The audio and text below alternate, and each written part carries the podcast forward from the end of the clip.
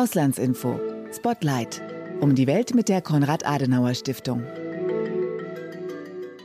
Es ist ein Gebiet, das überwiegend von Eis bedeckt und praktisch unbewohnt ist. Es hat großen Einfluss auf das globale Klima und spielt eine bedeutende Rolle für die internationale Forschung. Und es ist auch politisch einzigartig. Kein Staat besitzt die territoriale Hoheit über die Region oder über Teile davon. Stattdessen werden die internationalen Beziehungen dort durch ein umfassendes Vertragssystem geregelt. In dieser Folge von Auslandsinfo Spotlight sprechen wir über die Antarktis, über den fünftgrößten Kontinent der Welt. Wir werden mit zwei ausgewiesenen Expertinnen über die Politik in der Region sprechen und die großen Herausforderungen, die vor ihr liegen. Wir werden darauf schauen, wie sich der Klimawandel in der Antarktis niederschlägt und welche Schlüsse die Politik daraus ziehen sollte. Und wir werden besprechen, welche Ziele die deutsche Diplomatie mit Blick auf die Antarktis verfolgt. Mein Name ist Fabian Wagner und ich moderiere diesen Podcast zusammen mit Gerrit Wilke. Willkommen. Fabian, heute geht es also um die Antarktis. Du hast ja schon auf die beiden Expertinnen verwiesen, die wir zu Gast haben. Um wen handelt es sich genau? Wir sprechen mit Miriam Wolter und mit der Professorin Antje Boetius. Miriam Wolter leitet im Auswärtigen Amt der Bundesrepublik Deutschland das Referat für Seerecht, Antarktis, Luft- und Weltraumrecht. Sie beschäftigt sich also sehr intensiv mit den politischen Gegebenheiten in der Antarktis und kann uns, wenn man so will, direkt aus dem Maschinenraum der deutschen Antarktispolitik berichten. Antje Boetius wiederum ist Meeresbiologin und Professorin an der Universität in Bremen. Sie leitet außerdem das wichtigste deutsche Institut für Meeres- und Polarforschung, das Alfred Wegener Institut. Und sie ist dieses Jahr Fellow der Konrad-Adenauer-Stiftung. Das heißt, sie unterstützt die Stiftung mit ihrer Expertise im Bereich der Wissenschaft. Ich habe die beiden am Rande der Konsultativtagung der Mitglieder des Antarktis-Vertrags zu einem Gespräch getroffen. Bevor wir in dein Gespräch reinhören, sag uns doch noch bitte ein paar Dinge zu dieser Tagung und dem Antarktis-Vertrag bzw. dem Antarktis-Vertragssystem. Du hast ja schon angedeutet, dass die internationalen Beziehungen auf besondere Weise geregelt sind. Ja, das ist so. Die Antarktis ist ein staatsfreies Gebiet. Es gibt zwar Staaten, die territoriale Ansprüche erheben, diese sind aber eingefroren, was auf den erwähnten Antarktis-Vertrag zurückzuführen ist. Dieser Vertrag wurde am 1. Dezember 1959 geschlossen, damals von zwölf Staaten, darunter die USA, die Sowjetunion, Argentinien, Chile, Belgien, Japan und Australien. An dem Vertrag ist einiges ziemlich bemerkenswert, nicht zuletzt, dass er während des Kalten Krieges geschlossen wurde und die USA und die Sowjetunion daran beteiligt waren. Man einigte sich neben dem Einfrieren der Gebietsansprüche in dem Vertrag auf die friedliche wissenschaftliche Nutzung der Antarktis. Militärische Aktivitäten in der Region wurden untersagt. Manche bezeichnen den Vertrag deshalb auch als den ersten modernen Rüstungskontrollvertrag. Später kamen noch weitere Folgeverträge zustande, weshalb wir von einem Vertragssystem sprechen. Wichtig ist hier zum Beispiel das 1980 getroffene Übereinkommen zur Erhaltung der lebenden Meeresschätze der Antarktis. Daraus ging eine Kommission hervor, die das Ziel hat, Meeresschutzzonen in der Antarktis zu etablieren. Das sogenannte Madrid-Protokoll aus dem Jahr 1991 wiederum verbietet den kommerziellen Abbau von Rohstoffen in der Region. Mit der Zeit sind zahlreiche weitere Staaten dem Vertragssystem beigetreten. Die Bundesrepublik Deutschland zum Beispiel 1979. Sie ist Konsultativstaat, das heißt bei den jährlichen Konsultativtagungen stimmberechtigt. Es herrscht dort übrigens das Einstimmigkeitsprinzip vor. Um Konsultativstaat sein zu dürfen, muss man wissenschaftlich aktiv sein in der Antarktis, etwa durch Forschungsstationen oder Expeditionen. Vielen Dank, Fabian, für die ersten Hintergrundinfos. Jetzt hören wir rein in ein Gespräch mit Antje Boetius und Miriam Wolter. Bei mir sind jetzt Professor Antje Boetius und Miriam Wolter. Frau Boetius, Frau Wolter, Sie sind derzeit bei der diesjährigen Konsultativtagung der Antarktis-Vertragsstaaten in Helsinki. Haben Sie vielen Dank, dass Sie sich zwischen den Beratungen und Diskussionen Zeit nehmen für dieses Gespräch. Gerne. Sehr gerne, ja. Frau Wolter, ich würde gerne mit Ihnen beginnen. Wie in der Einleitung angedeutet, leiten Sie im Auswärtigen Amt die Abteilung, die auch für die Antarktis zuständig ist. Sie vertreten also die Bundesrepublik äh, Deutschland bei der Antarktis-Konsultativtagung.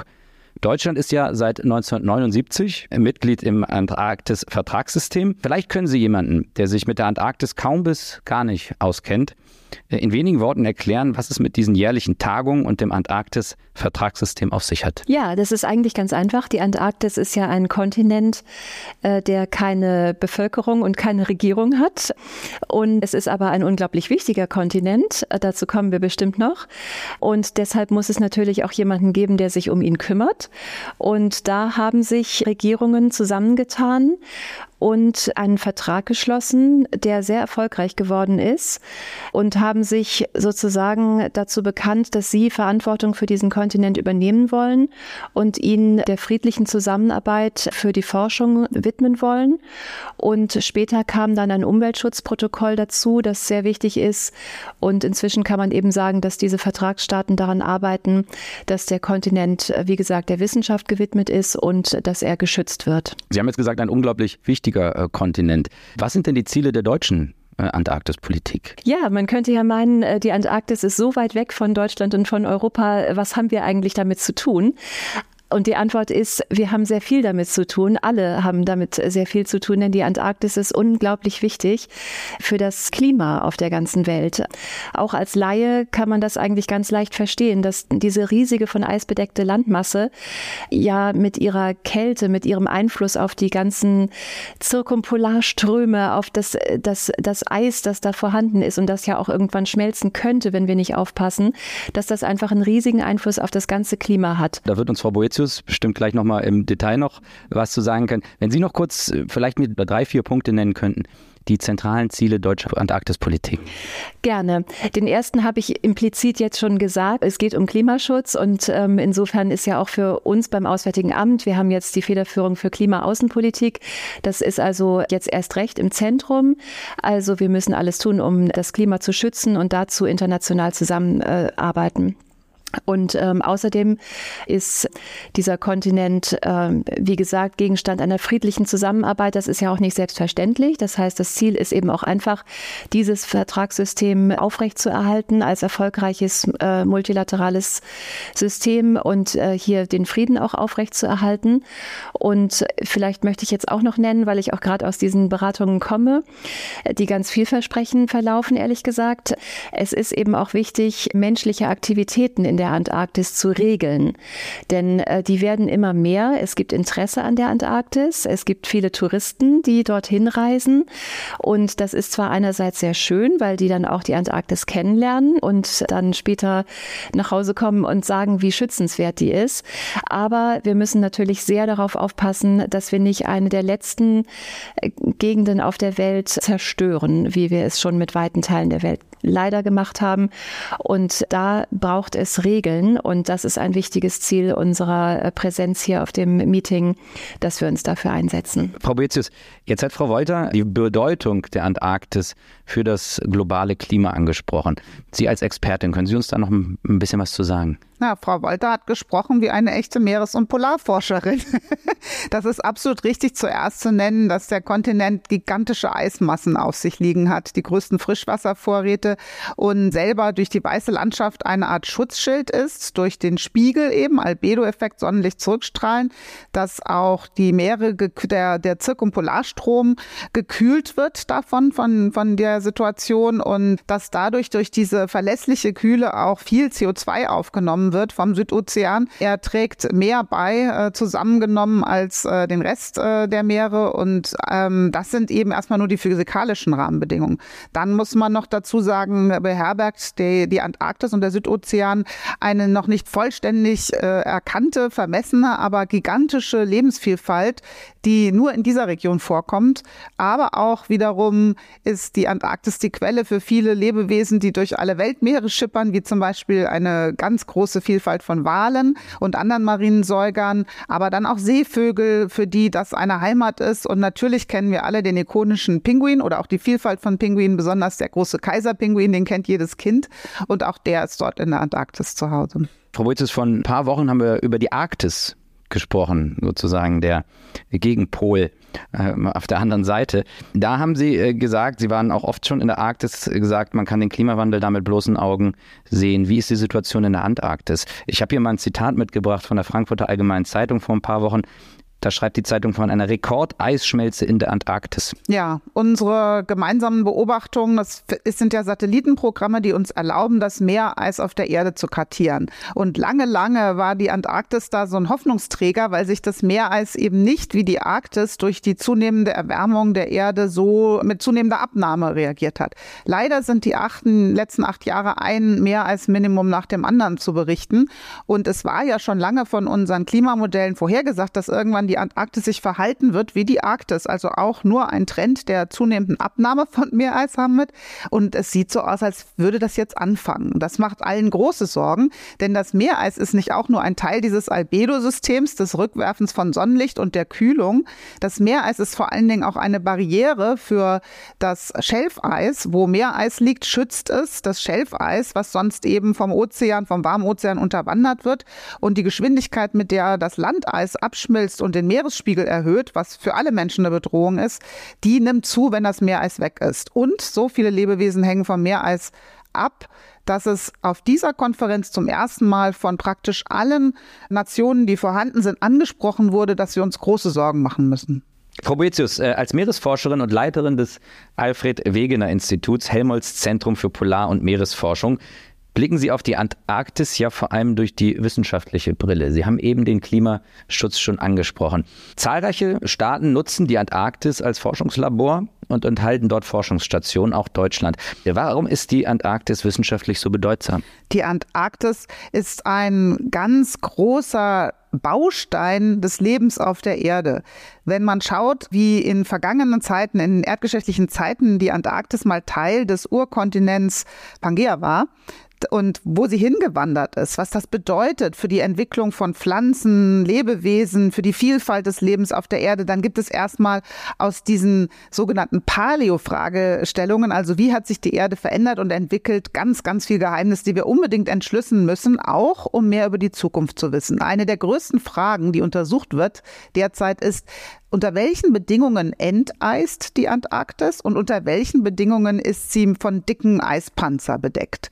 Die Geschwindigkeit, mit der der Eispanzer schmilzt, mit sehr unangenehmen Wirkungen auf den Meeresspiegelanstieg, ähm, die verlautet erstmal nichts Gutes. Und wir wollen sowohl wissen, gab es schon mal ein Vorbild in der Erdgeschichte, warum und wann und wie, mit welcher Verzögerung zur Arktis ist das Eis der Antarktis abgeschmolzen? Und B wollen wir auch die Zeiten kennenlernen, die Bausteine der Erde, die wieder zur Vereisung führen. Vielleicht können wir daraus etwas lernen, was uns in Zukunft nützt. Jetzt haben Sie den Meeresspiegel angesprochen. Das ist ja auch immer im Zusammenhang Zusammenhang mit dem, mit dem Klimawandel wird das ja auch immer angesprochen. Können Sie den Zusammenhang noch mal ein bisschen verdeutlichen? Also wenn die Antarktis sich weiter erwärmt, was bedeutet das für den Meeresspiegel? Der Meeresspiegel ist ja schon stark angestiegen und steigt weiter immer stärker an aus zwei Gründen. Das eine ist, Wasser hat mehr Volumen, wenn es wärmer wird. Dadurch, dass wir den gesamten Ozean der Erde, 70 Prozent der Erde ist das. Und der Ozean nimmt 93 Prozent der menschengemachten Wärme auf und dadurch wird er einfach ein größeres Volumen einnehmen. Und das hat bisher hauptsächlich den Meeresspiegelanstieg ähm, verursacht. Jetzt schmilzt aber Grönland und die Antarktis mit einer solchen Geschwindigkeit ihre Eisschilde ab, dass in der Zukunft vor allen Dingen das zusätzliche Wasser, was von den Kontinenten kommt, den Meeresspiegel erhöht. Und da geht es bei der Antarktis äh, insgesamt, und das wissen wir aus der Erdgeschichte, um zig Meter in den kommenden Tausenden von Jahren. In der Nahzeit, die uns Menschen ja besonders interessiert, wir denken ja nicht weiter als zwei, drei, vier Generationen, geht es immerhin um einige Meter, die die Antarktis beitragen kann. Und wenn dieses Eis erstmal geschmolzen ist und im Meer gelandet wird, dauert es unendlich lang, bis das Eis vielleicht, bis das Meerwasser dann irgendwann mal wieder als Schnee auf den Kontinent zurückfällt. Das sind die zwei Kipp Kipppunkte der Erde sozusagen. Und ähm, das bedeutet also, was da jetzt passiert und was jetzt wir verursachen durch Treibhausgasemissionen, was dann noch hunderte von Jahren nachwiegt, das ist eben das große Thema Freiheitsgrade kommender Generationen. Und die heutige Gegenwart schränkt die durch diesen Zusammenhang leider fundamental ein. Und leider muss man auch sagen, schneller als wir das aus der Wissenschaft vorhergesagt haben. Also durch den Anstieg des, Meer, des Meeresspiegels? Rein durch den Anstieg des Meeresspiegels. Wenn man mal überlegt, wir sind acht Milliarden Menschen auf der Erde und die Hälfte, vier Milliarden, wohnen doch in Küsteneinzugsregionen, in Megastädten, aber auch verteilt entlang von Küsten, dann wird einem schwindelig, wenn man bedenkt, was das bedeutet, ein oder zwei Meter mehr zu Ende des Jahrhunderts, die durchaus leider drin sind, die vertreiben Menschen in einer Zahl und einem Ausmaß, was wir in der Menschheitsgeschichte nicht kannten und uns gar nicht vorstellen können, wie das funktionieren soll. Frau Wolter, Russland führt einen Angriffskrieg äh, gegen das Nachbarland Ukraine und die Spannungen zwischen den USA und China nehmen zu. Inwieweit beeinflussen diese Entwicklungen die Antarktis-Diplomatie? Man kann nicht sagen, dass sie sie nicht beeinflussen, aber der Antarktis-Vertrag hat eigentlich äh, diese besondere Tradition. Er wurde ja tatsächlich auf dem Höhepunkt des Kalten Krieges geschlossen und hat diese Tradition, dass man auf dieser fachlichen Ebene trotz aller Spannungen gut zusammenarbeiten kann. Und selbst heute, wo wir leider schon seit mehr als einem Jahr den schrecklichen Angriffskrieg Russlands auf die Ukraine haben, sitzen beide Länder in einem Raum und es gibt die Spannungen, man kann sie auch äh, greifen, aber dennoch sind konstruktive Diskussionen möglich. Es sind Ergebnisse möglich. Das ist äh, das Besondere an dieser antarktischen Zusammenarbeit. Und auch äh, was das andere von Ihnen äh, genannte Land äh, China anbetrifft, äh, muss man sagen, äh, China ist ein Land, das ähm, seine Interessen sehr konsequent vertritt auf internationalen äh, Konferenzen. Aber man kann sich mit China engagieren und Lösungen finden. Wir haben das zuletzt auch jetzt gerade dieses Jahr gesehen, wo wir ein Meeresschutzabkommen ausgehandelt haben. Und wir hoffen eigentlich, dass wir auch im antarktischen Zusammenhang zu ebenso guten Lösungen kommen können. Als Wissenschaftlerin muss ich dazu sagen, ich bin manchmal ungeduldig, vielleicht ungebührlich ungeduldig und ich bewundere immer Frau Wolter, wie sie da sitzt und nicht aus der Ruhe zu bringen ist, auch wenn es ja Jahre dauert, diese Fortschritte zu machen. Selbst hätte ich an Sie die Frage, wie geht es Ihnen mit dem Konzept der Einstimmigkeit? Das ist ja ein besonderes Konzept. Wenige Menschen wissen das überhaupt, dass auch der Antarktisvertrag geprägt ist davon, dass alle Nationen Nationen gemeinsam stimmen müssen. Wenn einer dagegen stimmt, geht es nicht weiter. Ja, das ist richtig. Eigentlich ist das Einstimmigkeitsprinzip ein schönes Prinzip, weil wenn dann Dinge im Konsens beschlossen werden, dann kann man ja wirklich sicher sein, alle haben das mitgetragen. Das ist schon eine gute Sache. Aber dazu gehört eben auch, dass man wirklich am Konsens auch arbeitet und nicht sich zurücklehnt und sagt, ich bin dagegen, ich will das nicht haben, ich brauche ja nicht zuzustimmen, äh, dann wird das schon auch nicht passieren. Das ist nicht der Geist des Konsenses, denn äh, das würde ja bedeuten, dass man sich auch engagiert. Und es ist frustrierend, wenn man sieht, dass das nicht passiert. Das hatten wir letztes Jahr eigentlich auf der Antarktis-Konferenz in Berlin wo wir leider den Konsens nicht erzielt hatten, den Kaiserpinguin besonders zu schützen. Ja, insofern das Prinzip kann eben auch sehr schwierig und, äh, und fürchterlich sein. Und wir versuchen ja auch in anderen Zusammenhängen manchmal davon wegzukommen. So wie bei BBNJ, bei dem Abkommen, das ich gerade erwähnt habe, dem neuen Meeresschutzabkommen. Da wird es möglich sein, Meeresschutzgebiete mit einer Dreiviertelmehrheit äh, zu beschließen, wenn alle Möglichkeiten, Konsens zu finden, ausgeschöpft sind. Das ist ganz spannend, eine spannende Entwicklung im Völkerrecht. Und ähm, ja, man braucht einen langen Atem. Das Konsensprinzip fordert die Geduld heraus. ja, damit muss man dann leben. Frau Boetius, Frau Wolter hat eben angesprochen, dass zu den Zielen der Antarktispolitik natürlich der Klimaschutz gehört. Andere Punkte sind aber auch die nachhaltige Fischerei und die Schaffung äh, von sogenannten Meeresschutzzonen. Können Sie uns da vielleicht ein paar Hintergrundinformationen geben? Warum sind internationale Absprachen zur Fischerei in der Antarktis wichtig und wieso braucht es möglicherweise mehr Meeresschutzzonen? Hier bei den Antarktisverhandlungen treffen sich auch die Vertreter der Kommissionen, die genau dafür zuständig sind. Das sind also für Fischerei und für Meeresschutzzonen. Fischerei und für Schutzgebiete. Es gibt eine ganze Reihe von Kommissionen. Wir haben, es gibt auch eine Walfangkommission, alles äh, eine ganze Reihe von Kommissionen, die eben dazu führen sollen, dass die Staatengemeinschaft sich richtig verhält gegenüber dieser Region, die, wie Frau Wolter schon gesagt hat, eben keinem einzelnen Staat gehört. Und die, die Kommission für die lebenden Meeresressourcen, so heißt die, kurz Kamela, die ist dafür zuständig, äh, auch Fischerei zu regeln. Und das ist ganz wichtig, weil leider hat die Antarktis ja ursprünglich sehr darunter gelitten äh, von Jagd und äh, Fischerei. In meiner eigenen Familiengeschichte, mein Großvater war Walfänger, eigentlich Navigator, aber er war beim großen deutsch organisierten Walfang dabei Und ähm, das haben wir Deutschen in unserem Gehirn gelöscht. Aber wenn man mal nachliest, wie sehr wir Wale zu Margarine verarbeitet äh, haben und wie das bis heute noch wirkt auf die Walbestände in die Antarktis, dann wird einem ganz schwindelig. Es gab auch schon fast eine Überfischung bestimmter Fischarten in der Antarktis und es gab die große Sorge in den, in den 70er und 80er Jahren um die Weltbestände von Krill. Damals hat man sich ausgemalt, irgendwann mal muss die ganze Menschheit von den antarktischen Meeresressourcen leben, vom Krill leben. Können Sie kurz erklären, Krill vielleicht? Was ist das? Was ist Krill? Krill ist ein äh, Schwarmtier. Es sind bestimmte Krebse, die in gigantischen Schwärmen, in gigantischen Biomassen vorkommen. Die können richtig das Meer verfärben, so viele können das sein. Und das ist die Hauptnahrungsquelle von den Walen der Antarktis, aber auch vielen anderen Lebewesen. Und diese Krillbestände, die waren mal die Hoffnung für die Menschheitsernährung, hat sich aber herausgestellt, dass man aus denen wegen ihres ganz hohen Salzgehalts nicht so viel äh, leckere Nahrung machen kann. Dennoch wird aber Krill als Futtermittel gefischt. Es gibt eine Reihe von Le Ländern, die Krillbefischung machen. Deutschland gehört da nicht dazu. Aber es muss hingeschaut werden, dass die Fischerei, die stattfindet für ein paar Fischarten, aber auch Krebsarten, dass die nicht überhand nimmt und dass die vor allen Dingen nicht dazu beiträgt, dass diese ganz empfindlichen Ökosysteme zusätzlich gefährdet werden. Also deswegen muss die Fischerei reguliert werden und die Meeresschutzzonen, wenn Sie da vielleicht ganz kurz noch zwei, drei Sätze zu sagen könnten. Die Meeresschutzzonen sind dazu gedacht, dass unter steigenden Drücken, nämlich zum Beispiel dem Klimawandel, dem Schwund des Meereises, vielerlei Dinge mehr, dann doch den Lebewesen der Antarktis Ruhe gegeben werden kann, Ruhe gewährt werden kann. Wir sprechen zum Teil wirklich von einzigartigen Lebensgemeinschaften, die auf der ganzen Erde kein zweites Mal zu finden sind, auch an Land. Bestimmte Moose, bestimmte Pflanzen, die in der Antarktis überleben, aber dann im Meer eben auch die Pinguine, die Wale, bestimmte Fischsorten, die sind geschützt dadurch, dass gesagt wird, hier ist eine Zone, auf die wird besonders vorsichtig geblickt, da ist keine Fischerei möglich in dieser Zone oder kein Tourismus möglich in dieser Zone Schutzzone. Es gibt wie bei uns in den Meeresschutzgebieten ganz verschiedene Varianten, was eigentlich Schutz bedeutet. Es gibt leider fast gar keine Zonen, wo gar nichts passiert, also die wirklich hundertprozentig mit No-Take, No-Access geschützt sind. Das gibt es praktisch nicht, ganz wenig.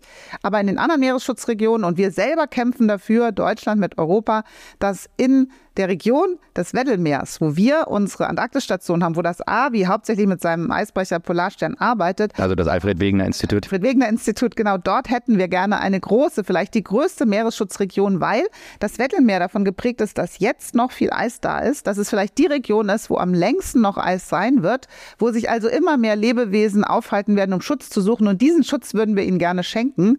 Das ist unsere deutsche Idee von der Zukunft von Meeresschutz und Europa tritt dafür ein. Auch Norwegen tritt dafür ein. Immer mehr Länder treten für ein. Es ist aber leider noch weit weg, so sagt die Kamala-Kommission, um endlich dort Einstimmigkeit zu haben. Was sind denn die Interessen, die sozusagen dagegen sprechen?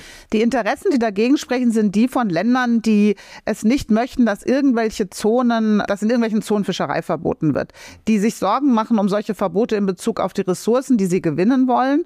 Und meistens geht es immer um Fischerei. Zum Teil geht es aber rein um einen Anspruch, auch eine gewisse Haltung und eine gewisse Machtausübung zu sagen, nein, wir stimmen nicht der Mehrheit der Staatengemeinschaft zu, äh, wir stimmen nicht für zusätzlichen Schutz, sondern bestreiten, dass dieser nötig ist. Das habe ich heute und gestern leider wieder sehr, sehr oft hören müssen, dass Länder sagen, ähm, wir bestreiten, dass es nötig ist, den Pinguin und andere Arten zu schützen, weil es gleichzeitig ja eine Anerkennung der fundamentalen Konsequenzen der Klimakrise wäre. Und da wehren sich eben einige Länder dagegen. Frau Boetius, Frau Wolter, zum Abschluss würde ich Ihnen gerne dieselbe äh, Frage stellen. Was sind in der nahen Zukunft die wichtigsten Schritte, die mit Blick auf die Antarktis unternommen werden müssen? Mir kommt als erstes das im Sinn, worüber wir gerade verhandelt haben, äh, der Tourismus. Ich glaube, das wäre eine Sache, die man jetzt wirklich angreifen muss, die schon lange überfällig ist. Wir hatten so eine kleine Atempause in der Pandemiezeit, aber die ist jetzt vorüber und der Tourismus kommt zurück und wird ansteigen. Das heißt, das ist eines der heißen Eisen, die wir unbedingt anpacken müssen. Also eine Regulierung. Eine Regulierung. Es sind schon über 110.000 Menschen pro Jahr, habe ich gelesen. Richtig. Und es werden immer mehr und die äh, Aktivitäten, die dann dort gemacht werden, werden immer diverser und das müssen wir wirklich einhegen. Das, das wäre also ganz wichtig. Und ansonsten müssen wir einfach auch das Bewusstsein dafür immer weiter schärfen, dass die Leute eben wissen, die Antarktis ist wichtig, auch wenn sie sie so weit weg ist. Also müssen wir kommunizieren. Das ist, glaube ich, auch einfach ein Ziel, was wir ja auch gerade verfolgen hier. Und ich hoffe, unsere Hörer nehmen das auch mit, dass das wirklich etwas ist, was, äh, was uns alle angeht. Vielen Dank. Und Frau Boetius? Für mich bleibt das Wichtige, dass wir den globalen Klimaschutz aufstellen, weil äh, das war auch Thema. Natürlich ist so vieles zu tun. Tourismus, die Frage der, der Verschmutzung durch den Zugang von Schiffen, natürlich auch äh, das, was die Forschung macht, das, was der Zugang bedeutet, auch den Lärm im Meer anzuschauen, aufzupassen, dass es kein, zu keinen Vermüllungen kommt. Das ist alles viel. Aber im Großen und Ganzen, wenn wir unsere Daten zusammentragen, dann ist die Bedrohung durch die Erderwärmung und auch die Erwärmung der Antarktis, die an manchen Teilen des Kontinentes schon so rapide voranschreitet, mit Hitzewellen, wie wir sie auch von anderswo kennen, mit völligen Veränderungen der Meeressituation des Meereises, das ist etwas, wo dann am Ende den kommenden Generationen jegliche Freiheit genommen wird, wenn es so weitergeht, zu reagieren oder das zu schützen, was ihnen wichtig ist. Und aus meiner Sicht muss man aus dem Antarktisvertrag lernen können, dass friedliche Zusammenarbeit und auch eigentlich ambitioniertes Fortkommen mit den Regeln und der gegenseitigen Unterstützung eine Möglichkeit ist, die auch helfen könnte, wenn wir Menschen endlich den Klimaschutz und den Weg zur Klimaneutralität so ernst nehmen würden, wie wir es müssen, ohne furchtbar darunter zu leiden von dem, was kommt. Frau Boetius, Frau Wolter, vielen, vielen Dank, dass Sie sich mitten in der Tagung Zeit genommen haben für dieses Gespräch. Gerne. Das war Fabian im Gespräch mit Miriam Wolter vom Auswärtigen Amt und der Meeresbiologin Antje Boetius.